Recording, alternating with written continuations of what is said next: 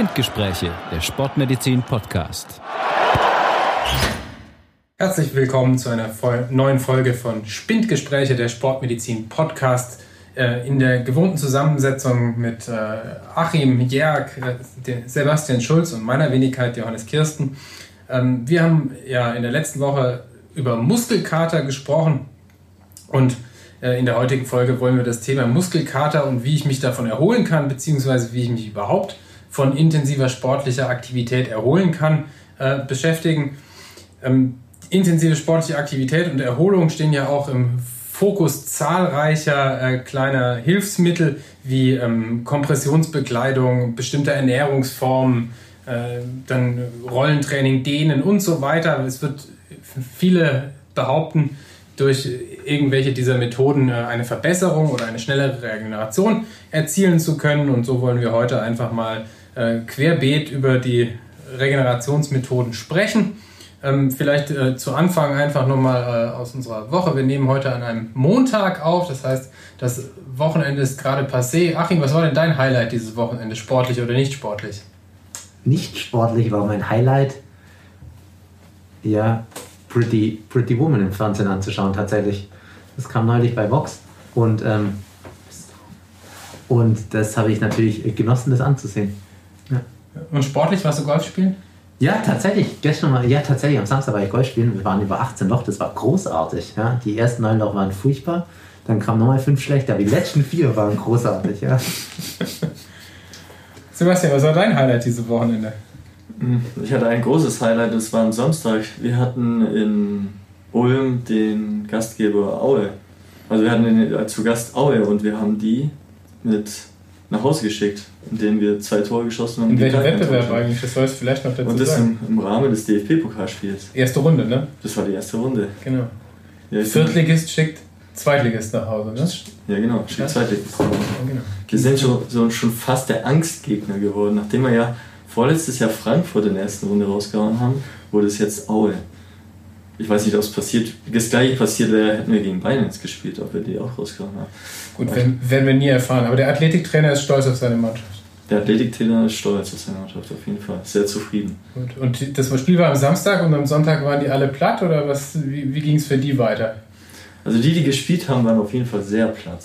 Ja. Okay. Und ähm, das kennen ja unsere äh, Zuhörer vielleicht auch, ne? intensive sportliche Aktivität, am nächsten Tag Platt und Muskelkater. Wir haben letztes Mal ja gesagt, äh, gegen Muskelkater hilft nicht viel, außer sich wieder ein bisschen zu bewegen. Was hilft dem dem Profifußballer dabei? Ja, genau dasselbe, was wir empfohlen haben. Wir haben jetzt, also wir haben so ein zweiseitiges Training gemacht. Die, die gespielt haben, den haben wir es freigelassen, ob sie locker ausgehen wollen oder laufen wollen. Und die anderen sind aufs Fahrrad gegangen. Ja, schön eine halbe Stunde, ganz entspannt, ganz locker. Und die anderen, die wenig oder gar nicht gespielt haben, die sind natürlich auf, auf den Platz gegangen, weil es geht ja nächste Woche weiter und wir wollen ja die Leistung zumindest erhalten bei denen. Und da gilt es wieder am Mittwoch Vollgas zu geben und auf jeden Fall auch ein gutes Training zu haben. Gut, also die, die sich ordentlich angestrengt haben, die haben mal locker ihre Muskulatur durchgespült, sich einmal warm gemacht, ein bisschen, bisschen Rad gefahren, ein bisschen gelaufen und dann ist fertig. Also das, was wir letzte Woche empfohlen haben, äh, super umgesetzt. Aber es gilt das Motto des berühmten deutschen Philosophen, weiter, weiter, immer weiter. Ne? Oliver Kahn. Natürlich. Hat er gesagt, oder? Ja. Okay. Gut, ähm, dann haben wir ja äh, letztes Mal ganz groß gesagt, ne, kann man die Erholung vielleicht auch noch äh, durch Ernährung unterstützen? Kann man da vielleicht irgendwas machen?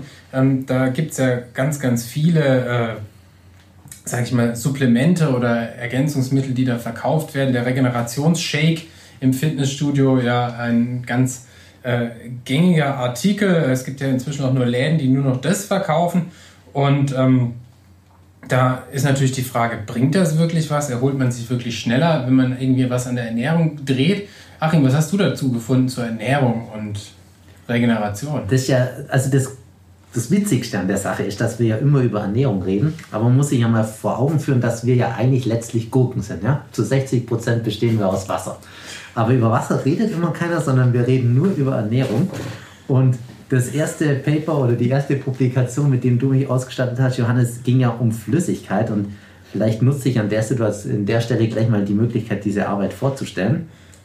Letzten Endes brauchen wir in erster Linie Wasser, um zu leben. Wasser ist für uns ja ein Lösungs- und Transport, aber auch ein Kühlmittel im Körper, was besonders beim Sport wichtig ist. Und vielleicht starten wir mal mit so einer allgemeinen Trinkempfehlung. Man soll ja ungefähr 30 Milliliter pro Kilogramm Körpergewicht am Tag trinken.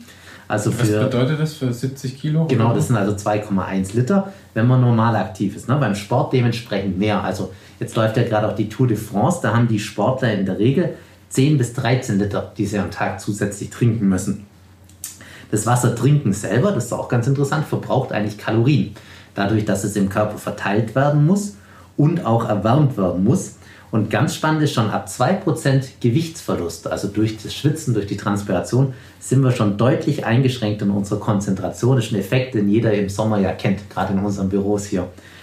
Und das ist eigentlich spannend. Und was auch noch spannend ist, das wusste ich tatsächlich nicht, ist, dass man 60% der am Tag empfohlenen Trinkmenge typischerweise eigentlich am Vormittag zu sich nehmen sollte. Ja, Hintergrund ist, dass man nachts nicht so oft raus muss, oder? Das ist der Hintergrund. Das ist nicht der Hintergrund, aber ja, nachts muss ich nicht raus, ja, aber nachts dehydriere ich ja eigentlich praktisch auch. Also je nachdem hat ungefähr 1 bis 2 Prozent Flüssigkeitsverlust in der Nacht. Und das muss natürlich am Morgen dementsprechend wieder aufgefüllt werden. Und deswegen ist das Trinken vormittags besonders wichtig. Und in der Arbeit, die ich jetzt habe, ist eigentlich so das, das Fazit, die hatten also untersucht, ja, ähm, eine kohlenhydratreiche Flüssigkeit, dürfen wir Markennamen nennen eigentlich? Verbeiden wir es. Ich meine, es gibt 101, du kannst gerne einen rausgreifen, zwei also oder fünf. Zum Beispiel Powerade in dem Fall. Die hatten auch eine Milchlösung verglichen, zum Beispiel Sustagen Sport. Und die hatten, die hatten Wasser verglichen. Und das, und das Endresultat war eigentlich, also muss dazu sagen, die Sportler haben alle zweieinhalb Prozent Gewichtsverlust gehabt und durften dann trinken, was sie, also eins von diesen drei Getränken trinken. Und sie durften essen, was sie wollten. Und das Fazit ist eigentlich, dass vom Durstgefühl her diejenigen, die die Milchlösung hatten, ähm, also dieses Sustagen Sport in dem Fall, die hatten am meisten Durst, auch nach dem Trinken. Und die haben sich aber deutlich aufgeblähter gefühlt, was jetzt erstmal nicht verwunderlich ist, wenn man eine Milchnahrung in sich reinkippt. Und am besten vom Trinkgefühl, also vom Durstgefühl, das man reduzieren konnte, war eigentlich Wasser und Powerade. Und bei der Kalorienmenge war es tatsächlich auch so, das ist auch nicht verwunderlich, dass diejenigen, die durch das Getränk, also in dem Fall die Milchlösung, viel Kalorien aufgenommen haben, auch unterm Strich am meisten Kalorien gehabt haben. Aber was die Publikation auch zeigt, unterm Strich ist, dass man eigentlich intuitiv schon alles richtig macht. Also derjenige, der Wasser getrunken hat in der Studie, hat auch ein bisschen mehr Kalorien durch die Snacks zu sich genommen, als derjenige, der schon Kalorien durch die Milchlösung oder die, die Powerade-Lösung hatte. Ja. Also intuitiv macht man das dann schon irgendwie richtig. Ja. Also grundsätzlich sind wir ja bei der Regeneration. Ähm, ist ja die Herangehensweise erstmal zu ersetzen, was verbraucht wurde. Äh, das ist natürlich, wenn wir jetzt intensiv sportlich aktiv gewesen sind, äh, die Energie zu ersetzen, aber auch eben den Flüssigkeitsverlust auszugleichen. Korrekt, genau. Und beim Flüssigkeitsverlust hat man ja viele Jahre äh, auch werbungsgesteuert eher ähm, viel trinken, viel, viel trinken propagiert und jetzt nicht und auch trinken, bevor man überhaupt Durst bekommt. Ist das immer noch der Stand oder ist, ist eigentlich ähm, das zu machen, was der Körper verlangt, also was das Gefühl sagt, eigentlich der richtige Weg als. Letzteres scheint eher der richtige Weg zu sein, ja. Also nach Durst trinken und nicht nach, nach festem Trinkschema und ich muss jetzt das unbedingt ersetzen und ich muss es auch schon während dem Sport ersetzen, sondern ja. eher. Äh, und mit Wasser ist eigentlich egal. Also ich kann auch Wasser trinken, den, wenn ich das Kaloriendefizit sozusagen ähm, wieder durch Ernährung ausgleiche, dann habe ich eigentlich kein Problem. Also es muss nicht das Elektrolyt- und zuckerhaltiges Sportgetränk sein. Oder? Muss es nicht sein. Man muss bedenken, in der Studie sind die Sportler nach einer Stunde untersucht worden. Ja? Jetzt würde ich mal behaupten, dass die meisten unserer Hörerinnen und Hörer wahrscheinlich jetzt nicht ohne Pause über eine Stunde Sport am Stück durchmachen. Ja? Also die Effekte, die wir jetzt da besprochen haben, treten halt vorzugsweise nach einer Stunde auf. Ja? Und das wäre vielleicht auch ein ganz guter Zeitpunkt, dann wieder was zu trinken oder einen kleinen Snack zu sich nehmen. Aber wenn man da auf sich selber hört, dann sagt dann der Körper ja eigentlich meistens schon das Richtige. Es ist ja oft so, dass man, auch wenn man jetzt auf den Platz jetzt mal geht, dann ist ja so, dass man die Pausen ja gerne überbrückt, indem man sagt, ja, es geht alle mal was trinken. Jetzt ist ja die Frage, wenn man jetzt die ganze Zeit, also man hat ja mehrmals Pause, wenn man jetzt immer sagt, ja, trinkt jetzt was, dann wird der, also das volle Gefühl durch das Wasser, durch das viele Wasser, wenn ich dann jedes Mal was trinke, obwohl ich keinen Durst habe, ist ja dann auch nicht positiv für die Leistung auf dem Platz. Und wenn du jetzt sagst, ja, eigentlich könnte ich eine Stunde Sport machen und danach erst was trinken, dann ist ja eigentlich okay, wenn ich dann sage, Jungs, also es reicht nach einer Stunde was zu trinken. Wenn ihr vorher Durst habt, dann macht kleine Schlucke vielleicht, so als Praxistipp. Passt es dann, wenn ich das so weitermache?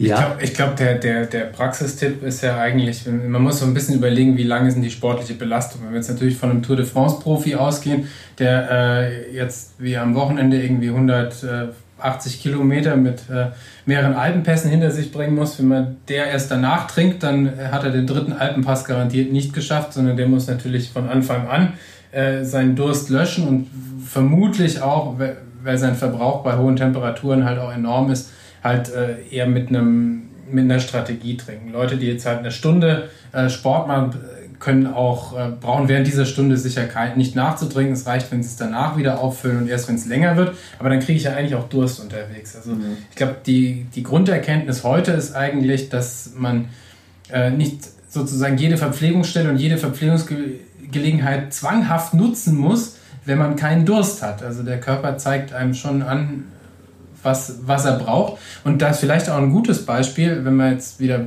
nochmal zum Ausdauersport und zu Laufveranstaltungen gehen, also Marathonläufe.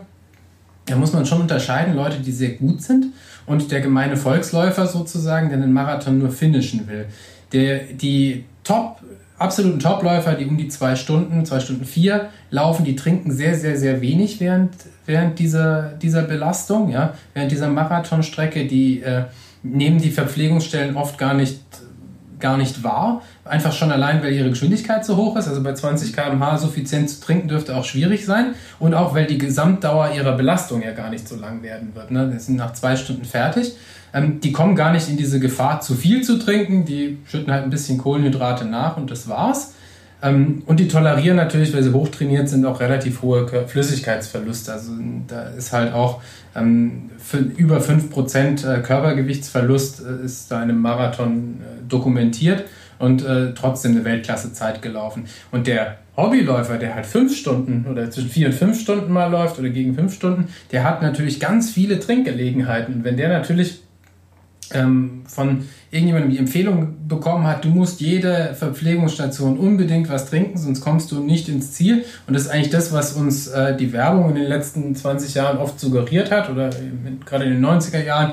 Ähm, du musst irgendwie immer trinken, wenn du ne, die Gelegenheit hast, sonst dehydrierst du und wenn du dehydrierst, kommst du nicht ins Ziel. Diese Leute sind dann eigentlich umgekehrt gefährdet. Also es ist eigentlich beim, beim Marathon noch keiner an Dehydratation ums Leben gekommen, sondern äh, die großen medizinischen Probleme bei diesen großen Volksläufen, die kommen da in der Tat dadurch, dass die Leute zu viel trinken, dass die ähm, zu viel Wasser auf sich nehmen, eine so regelrechte Wasservergiftung sozusagen haben und dadurch eine niedrige ihre Blutsalze sozusagen so weit verdünnen, insbesondere das Natrium, man spricht dann von einer Hyponatriämie und die dann eigentlich die Probleme macht. Also die Leute trinken eigentlich eher zu viel als zu wenig auf so einer, auf so einer Distanz. Ja, aber da gibt es ja das nächste, das, wenn jemand einen Krämpfe hat, dann sagt man ja sofort, ja, der braucht Magnesium. Jetzt geht es denn so schnell, dass das Magnesium, was ich dann einnehme, sofort den Muskelkrampf besänftigt? Ja, gut. Da haben wir einen schönen Blogbeitrag dazu verfasst über die wissenschaftliche Evidenz von Magnesium. Und grundsätzlich kann man sagen, die ist gleich null, dass das bei, bei. Krämpfen irgendwas nutzt. Das ist auch ein wichtiges ja. Thema ja hier jetzt nochmal dazu nennen. Weil, ja. ja. Also da bin ich jetzt im Detail nicht drauf vorbereitet auf Magnesium, aber das ist so das Fazit aus diesen Studien. Aber können wir vielleicht in einer, in einer anderen Folge mal noch über Supplemente oder über sowas Vielleicht sprechen. auch über Muskelkrämpfe generell, weil ja. die Leute denken zwar immer, der Muskelkrampf würde durch Magnesiummangel äh, zustande kommen, aber der Muskelkrampf ist in seiner, ähm, sehr, seiner Entstehungsweise äh, ähnlich umstritten wie der Muskelkater. Also so ganz äh, klar Elektrolytverlust oder Elektrolytverlust ist es wahrscheinlich nicht, der den Muskelkrampf Schwierige Frage. Macht. Ja, genau. Schwierige Frage, genau. genau. Aber wir halten jetzt schon mal fest, ähm, Trinken nach dem Sport äh, die Verluste ersetzen ist wichtig, damit man sich wieder regenerieren kann. Und ähm, mit was man das in erster Linie tut, ist nicht so wichtig. Also Wasser trinken reicht vollkommen aus, äh, um sozusagen sein Flüssigkeitsdefizit auszugleichen. Und das Energiedefizit, das können wir auch über Ernährung sozusagen ausgleichen. Genau. Dazu gibt es vielleicht auch noch eine interessante, interessante Arbeit, jetzt wenn wir gerade wieder bei Proteinshakes nach dem Sport sind, ähm, haben sich mehrere Arbeiten mit äh, Schokoladenmilch statt Proteindrinks äh, beschäftigt, weil die meisten Regenerationsgetränke nach dem Sport enthalten auch ähm, Kohlenhydrat zu Protein im Verhältnis von 3,5 oder 4 zu 1, also vier Anteile Kohlenhydrate, äh, ein Anteil Protein. Und es ist zufälligerweise genau das gleiche, was ähm, Schokoladenmilch, also die handelsübliche, die es bei jedem Discounter und bei jedem Supermarkt zu kaufen gibt, eigentlich auch enthält. Das Verhältnis auch bei äh, 3,5 zu 1. Und so haben sich äh, einige Leute damit beschäftigt, ob es jetzt eigentlich wichtig ist, ähm, sich den teuren Shake zu kaufen oder ob man einfach Schokomilch trinken kann. Und äh, letztlich äh, ersetzt Schokomilch auch alles, was man braucht. Da ist Zucker drin, da ist Flüssigkeit drin. Und wenn man ähm, Magermilch nimmt, ist es nicht zu fett. Also es ist äh, auch relativ gut verträglich. Vorausgesetzt, man hat keine massive Laktoseintoleranz. Dann wird es ein bisschen schwierig. Das ist ein Gefühl der Aufgeblähtheit, ja. Genau. Gut, ähm, jetzt haben wir direkt nach dem Sport uns äh, wieder rehydriert und ein bisschen eine Kleinigkeit gegessen. Ähm, jetzt äh, sind unsere Muskeln total verspannt und äh, da haben wir jetzt neulich gesehen, dass äh, es da diese lustigen Schaumstoffrollen gibt, über die man sich äh, beliebig oft rollen kann und es wird äh, propagiert, dass man damit dann sich schneller regeneriert, besser bewegen kann. Sebastian, aus deiner physiotherapeutischen Sicht bringt das was? Ja, bei den Schaumstoffrollen haben, also wenn man die Patienten fragt, gibt es wirklich welche, die sagen, die brauchen das, die fühlen sich besser. Jetzt gibt es aber eine aktuelle Studie von 2019, die jetzt mal geschaut, also viele Studien mal zusammengefasst haben und mal geschaut haben, welchen Effekt hat es denn überhaupt auf die Erholung und auf die Leistung. Und wenn man jetzt mal die beiden Parameter anschaut, also was die Leistung angeht, das haben sie bei den einzelnen Studien, die sie ausgewählt haben, dran festgemacht an der Sprintleistung, an der Sprungleistung und an der Kraftleistung. Und haben aber auch unterschieden, ob es einen Effekt hat, ob man vor dem Sport oder nach dem Sport diese Black Roll benutzt. Genau, die Black Roll ist der. das habe ich jetzt.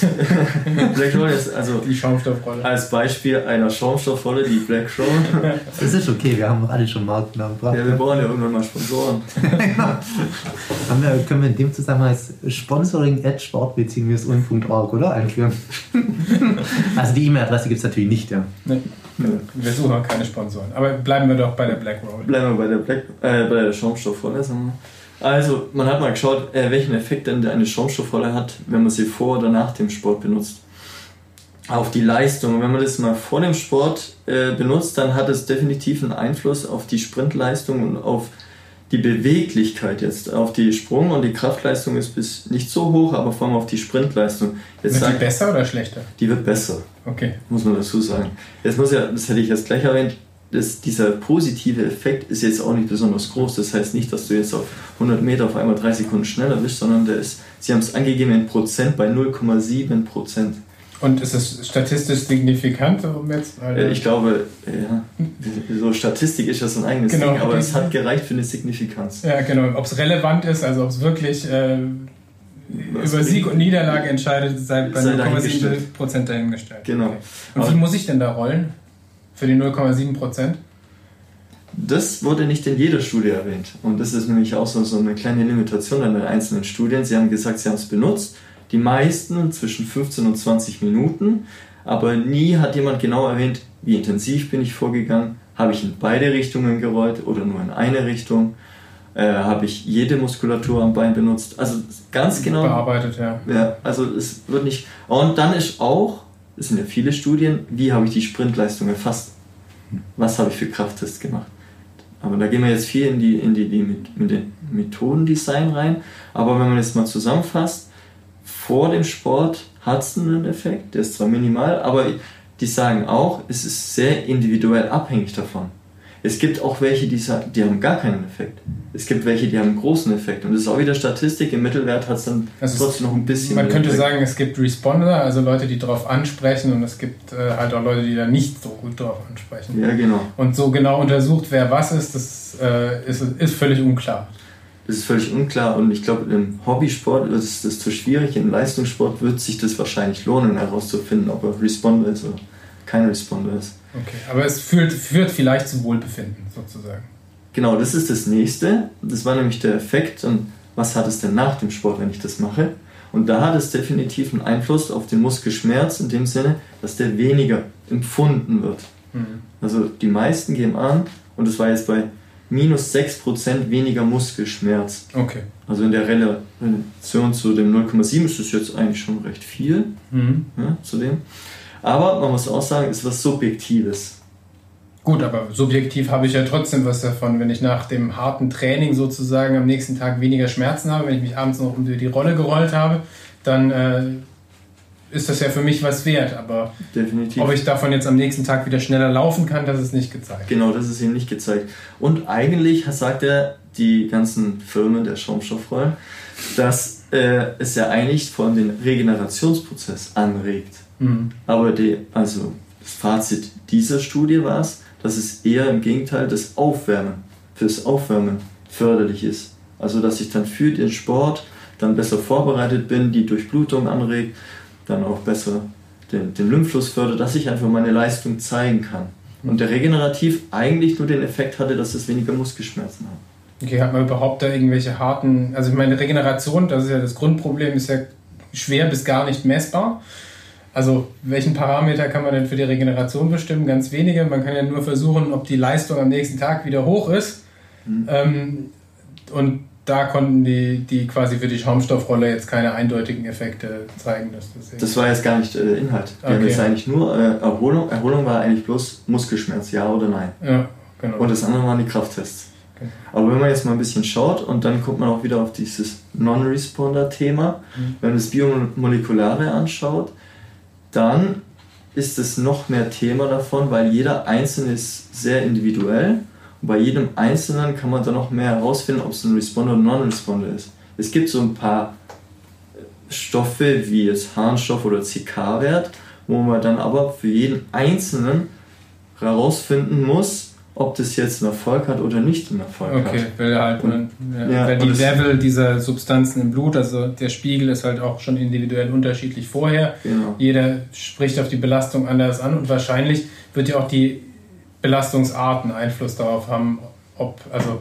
weil ja unterschiedliche Belastungsarten setzen Ja. unterschiedliche Muskelschäden und beim einen, bei der einen Methode mag es mehr bringen, sozusagen mit der Schaumstoffrolle zu agieren, wie mit der anderen.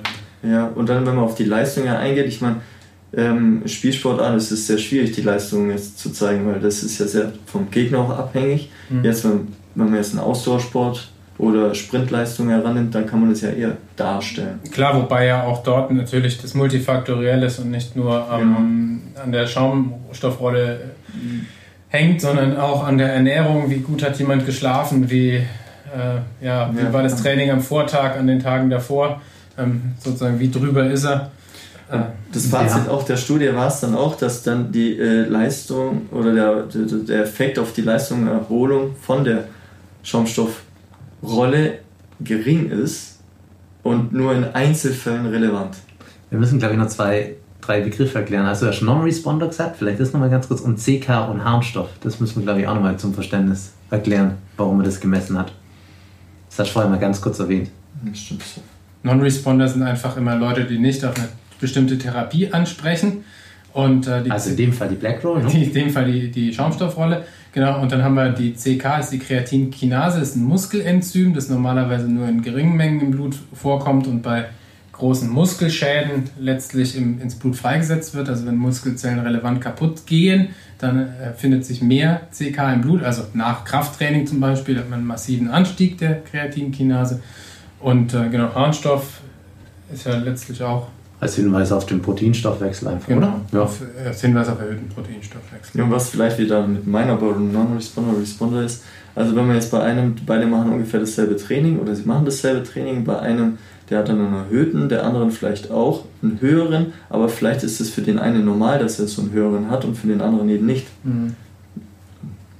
Dass man weiß, wie man das so ein bisschen zu interpretieren hat. Also Fazit? Gemischt. Gemischt. Gemischt. Ja. Also, Fazit ist, wie Sie es schön gesagt in Einzelfällen relevant. Finde ich ein sehr schönes Fazit an der Stelle. Genau. Also man muss es wirklich für sich selber herausfinden, aber äh, ich glaube, dass es als Aktivierung definitiv einsetzbar ist, eben vor dem Sport, dass man, und das sagt man auch, da geht man eher mehr dahin, dass man auch schneller über die relevanten Muskeln geht. Also wenn man jetzt zum Beispiel laufen geht, dass man über den Oberschenkel, Vorderseite geht, eher zügig drüber gehen, weil es dann noch besser die Durchblutung anregt. Man, sie geht auch mehr dahin, dass es in eine Richtung ist, Warum nicht in beide? Weil man davon ausgeht, oder es ist teilweise auch schon erwiesen, dass es äh, die Venenklappen kaputt macht. Du meinst das Rollen jetzt in eine Richtung? Das oder Rollen in eine Richtung, ja, das also quasi, dazu sagen. das würde ja bedeuten, man rollt am besten von Körper fern zu Körper nah. Richtig. Genau, um Genau. halt die Venen auszustreichen und nicht quasi das venöse Blut gegen die Klappen zurückzustreichen. Ja, das entspricht dann ungefähr auch so einer Lymphdrainage, wie man Genau. es im Physiotherapiebereich kennt. Und würde dann auch helfen, dass der Sportler vorbereitet ist auf die Bewegung. Ein Teil der Effekte sind ja wahrscheinlich auch ähnlich wie Lymphdrainage oder wie, wie Massage. Letztlich ist es ja auch nicht. Es ist ja auch nichts anderes als eine Gewebekompression. Ja, genau, es ist eine Kompression und die kann man eben selber jetzt beeinflussen, indem man sagt, man drückt fester oder man geht fester auf die Breaker oder weniger. Mhm. Und da würde ich aber auch tendenziell, wenn man es nach dem Training macht, wobei, kommen wir wieder zum Thema, ich würde es eher separat machen, wenn man in der Richtung geht, dass man sagen will, man will die Muskulatur wieder entspannen, mal ein bisschen beweglicher werden, dann würde ich eine einzelne Einheit draus machen und dann so fest wie es geht Mhm. drüber rollen in eine Richtung. Also ich integriere es besser in unser beim letzten Mal propagiertes äh, Beweglichkeitstraining, dass ich das getrennt von allem anderen mache und da dann auch richtiges Rollen mache. Ja. Und dann vor dem Sport, wenn dann nur aktivierend und äh, mal zügig über alle Muskelgruppen und nach dem Sport muss jeder für sich selber rausfinden, ob es ihm Linderung bringt oder nicht. Ja. Und wenn man dann nochmal was für die Beweglichkeit tun muss, kann man das gerne mit der Sch- Schaumstoffrolle machen, aber separat. Okay. Gut.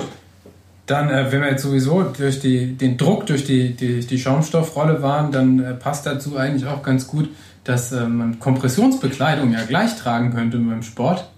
Und ähm, auch da gab es ja die letzten Jahre, hat man ja vor allem auch in der Laufszene äh, vermehrt diese ähm, wadenhohen Kompressionssocken gesehen, mit denen jeder sozusagen äh, dann zum Laufen gegangen ist, um sich nach dem Laufen schneller erholen zu können. Und ähm, auch das hat man sich natürlich inzwischen äh, wissenschaftlich angeschaut, nämlich ob diese Kompressionsbekleidung, ob die äh, positive Effekte auf die Leistungsfähigkeit hat und, und nicht nur auf die Leistungsfähigkeit, sondern auch, ob die Erholung dadurch beschleunigt werden kann. Und passend zur, zur, äh, zur Schaumstoffrolle sozusagen ist auch da die ähm, Evidenz sehr gemischt. Also genau, weil eben es gibt inzwischen sehr, sehr viele Studien dazu, also auch relativ gute Arbeiten. Und äh, auch die kommen zu dem, zu dem Schluss, dass Kompressionsbekleidung, wenn überhaupt, dann nur geringe Effekte hat und dass der auch davon abhängt, was für eine Belastung man eigentlich gemacht hat. Also der Effekt von Kompressionsbekleidung auf die Regeneration scheint bei Krafttraining tatsächlich am höchsten und beim Laufen, wo man es eigentlich am häufigsten sieht, am geringsten zu sein. Also äh, eigentlich Läufer profitieren, was ihre Regenerationszeit und ihre, ähm, sag ich mal, ihre Belastbarkeit angeht, am wenigsten von, von Kompressionsbekleidung und ähm, am stärksten sind die Effekte in der Tat äh, bei Krafttraining und auch bei der Erholung von Krafttraining, was vielleicht auch daran liegt, eben, dass die, dass die Schädigungseffekte dieser Trainingsarten ja unterschiedlich sind. Und wenn man sich überlegt, was macht Kompressionskleidung? Sie komprimiert. Was verhindert die Kompression? Die Schwellung letztlich, die Ödembildung in der Muskulatur.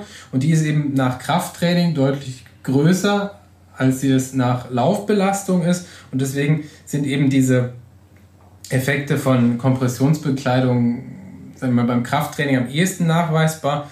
Äh, interessanterweise äh, gibt es da eine Ausnahme, nämlich die Leistungsfähigkeit auf dem Fahrrad am nächsten Tag ist, wenn man Kompressionstherapie am Abend sozusagen gemacht hat, äh, auch verbessert. Kann sich allerdings keiner noch so richtig den Mechanismus dahinter erklären, aber es, wenn, dann auch nur ein geringer Effekt. Was ich mich dann noch gefragt habe, ist, äh, wir reden ja immer davon, dass Training äh, Muskelschäden verursacht. Kann ich denn da noch irgendwie gegensteuern, dass äh, meine Muskulatur vielleicht im Training gar nicht so sehr geschädigt wird, ähm, dass da weniger passiert?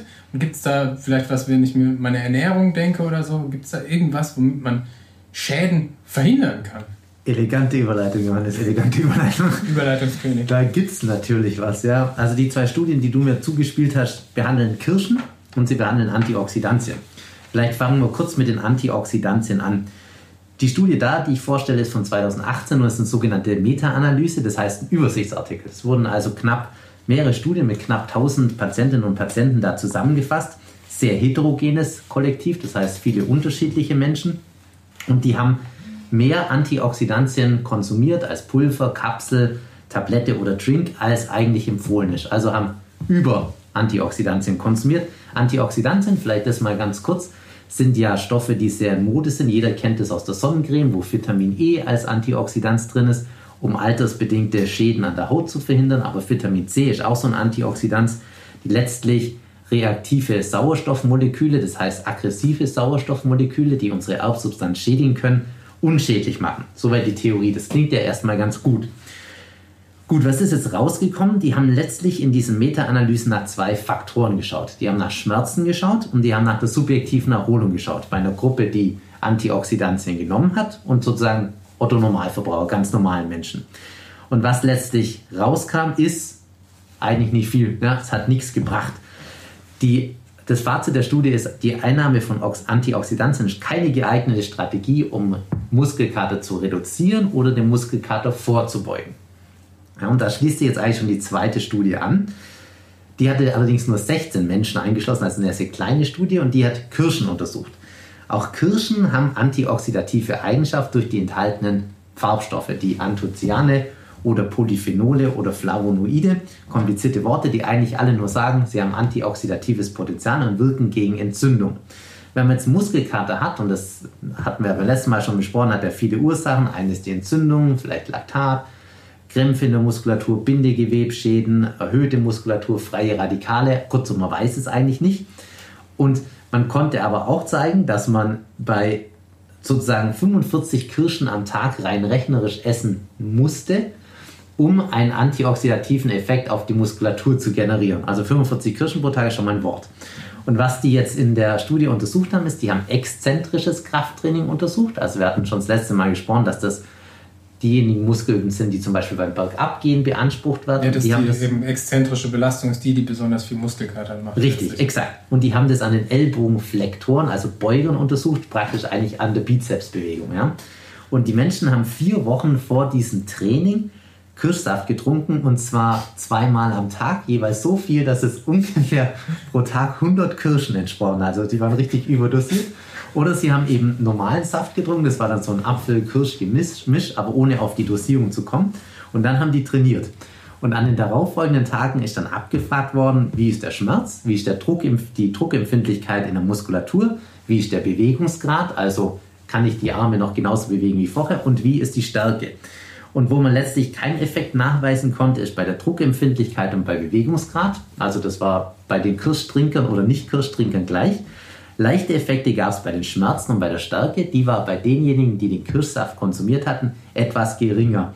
Aber das war alles nicht so richtig signifikant und so ist das Fazit ein vorbeugender Effekt von Kirschen auf Muskelkater oder auch danach ein therapeutischer Ansatz ist ungewiss. Also Antioxidantien in Form von Kirschen. Richtig, genau. Also das kann man vielleicht generell, das ist ein guter Punkt, zusammenfassen. Antioxidantien, egal ob es jetzt über Kirschen oder als Tablette oder sonst was konsumiert wird, bringen eigentlich vorbeugend und auch regenerativ, zumindest wenn man es optimistisch formuliert, sehr, sehr, sehr wenig. Das ist das In Fazit. Einzelfällen relevant. In Einzelfällen relevant und wie bei der Schaumstoffrolle auch, ja, wem es gut tut, der soll es halt machen. Ja, aber der Effekt ist nicht groß. Ja. Ist nicht mal statistisch signifikant. Ja, aber ich meine, so viel zu trinken an Kirschsaft, das ist ja. Also, Haben die untersucht, wie viel Durchfall die gekriegt haben? ja. Es ist tatsächlich auch untersucht worden, da gab es keine relevanten Nebenwirkungen. Das ist schon bemerkenswert. Ne? Ist die Frage, wie man relevant definiert. Ja. Ja. Aber ja, 100 Kirschen am Tag ist ein Wort. Ja. Und man sagt, sagen. Kirsch, Kirschen muss ja auch schmecken. Ja, und vor allem, jetzt überlegt mal gesamtgesellschaftlich, wenn jetzt jeder Sportler 100 Kirschen am Tag, wo bleiben denn denn die Kirschen für die armen Vögel? Ja, wovon sollen die denn leben? Das hat ja enorme Auswirkungen. Also das können wir fast nicht gutheißen. Gut, also So wir können ja auch, es bringt ja auch nichts. Also letztlich, Ja. ähm, wie beim Muskelkater auch, äh, ja, die Regeneration äh, kann ich unterstützen, indem ich quasi meine Verluste durch die Trainingseinheit ersetze, sei es an Wasser, sei es an Energie. Also muss natürlich wieder ähm, das reinessen, was ich verbrannt habe, wenn ich am nächsten Tag wieder leistungsfähig sein will. Ähm, ja, die Schaumstoffrolle vorm Training, die ja, bringt zum Warm-up was, wenn dann aber nur kurz drüber rollen und am besten nur in einer Richtung. Und ähm, ja, dass sie das Wunder der Regeneration oder das Wundermittel für die Regeneration nach dem Sport ist, ist leider auch nicht bewiesen. Es wäre ja auch zu einfach gewesen. Aber wem es gut tut und der sich danach besser fühlt, es ersetzt vielleicht die Massage, die ja nicht jeder kriegt. Also wenn der Tour de France-Profi braucht wahrscheinlich keine Black Roll, weil er seinen Soigneur hat, der ihn danach äh, durchknetet. Aber bei diesem Aspekt noch mal kurz zur Schaumstoffrolle. Also die Schaumstoffrolle. Die Schaumstoff. Ja. Oder zum Beispiel Black Roll. Also die werben ja auch mit vielen ganz tollen Sachen. Auch zum Beispiel Zellulite-Behandlung. Jetzt, wenn man da mal schaut in den einzelnen Studien, es gibt keine einzige Studie, die nachgewiesen hat, dass es einen Effekt auf Zellulite hat. Aber es steht als Werbung drinnen, dass es einen Effekt hat. Also ich muss leider viele enttäuschen. Es ist nicht nachgewiesen. Aber es drückt doch vielleicht wenigstens das Wasser mal kurz raus. Aber macht es dann die Dellen nicht erst noch schlimmer? Wodurch entsteht eigentlich Zellulite? Das ist eine gute Frage. Da braucht man einen Experten dafür. Keine Ahnung, aber wenn es so einfach wäre, dann hätte bestimmt jemand schon mal da ein Mittel dagegen gefunden, oder? Aber grundsätzlich ist halt einfach nicht so richtig einfach, weil im Sport halt vieles multifaktoriell ist oder viele, viele Dinge eine Rolle spielen und es halt das schon allein deswegen nicht dieses eine Wundermittel geben kann, das alle Probleme löst und mich vor Muskelkater bewahrt und der Sport halt Muskelschaden setzt und der halt heilen muss. Und dafür muss ich ihm halt genug zu essen geben und äh, darf ihn nicht überlasten, aber jetzt nur vom Blackroll machen wird es halt auch nicht besser. Ich mache es aber trotzdem. Also unterm Strich bleibt es eigentlich dann bei unseren Empfehlungen vom letzten Mal. Moderate Belastung, trinken, was essen und vernünftig schlafen. Alles andere ist dann Geldmacherei unterm Strich. Im Prinzip kann man das ja. Kann man so sagen, genau. Aber ich finde diesen. Spätestens das, das war es jetzt mit den Sponsoren. Nein, aber ich finde, man, man kann es ja nochmal erwähnen, wir haben es schon ein paar Mal, aber in Einzelfällen relevant sind natürlich die einzelnen Aspekte. ich finde das ein sehr schöner Aspekt. So können wir die Folge nennen. In Einzelfällen relevant. In Einzelfällen relevant. Ja, in Einzelfällen relevant. Aber es bringt schon raus, also ich glaube, dass jeder muss für sich selber herausfinden, was einem wichtig ist oder was einem gut tut, was einem gut tut. Weil wenn ich jetzt zum einen, man weiß ja, dass Auslaufen oder halt das äh, lockere Fahrradfahren ja auch hilft, die Durchblutung zu fördern, aber wenn ich jetzt jemanden habe, der das Fahrradfahren einfach nicht mag oder der, wenn er jetzt rausgeht und sagt, äh, ja, ich soll jetzt 20 Minuten locker laufen, aber er, das will er nicht, das kann er nicht und das, da hat er mehr Schmerzen davon, subjektiv schon, mhm. dann sollte man es auch nicht machen. Auch zum Beispiel schwimmen gehen wird empfohlen als regenerative Maßnahme. Genau, aber ich jetzt nicht schwimmen man, ja, genau. und ich gehe jetzt das erste Mal schwimmen, habe ich wahrscheinlich sogar mehr Muskelkater wie davor. Das ist wieder so eine wunderbare Empfehlung, wenn jemand nicht schwimmen kann, geh dich doch mal locker ausschwimmen. Ne? Ja. Es soll ja auch Leute geben, die gar nicht schwimmen können. Es wird zwar immer noch das Kaltwasser empfohlen, vielleicht wenn man das Thema noch mal kurz ankratzt. Ähm, Achso, Eisbäder nach dem Sport, Ja, genau, stimmt. Eisbäder auch, ähm, man hat es ja letztens bei der WM, ja, ich hier den, den berühmten Spruch, ich gehe jetzt ins, ins Eiswasser, ins Kältedecken. Mertesacker war das, oder? Ja, das war der Mertesacker.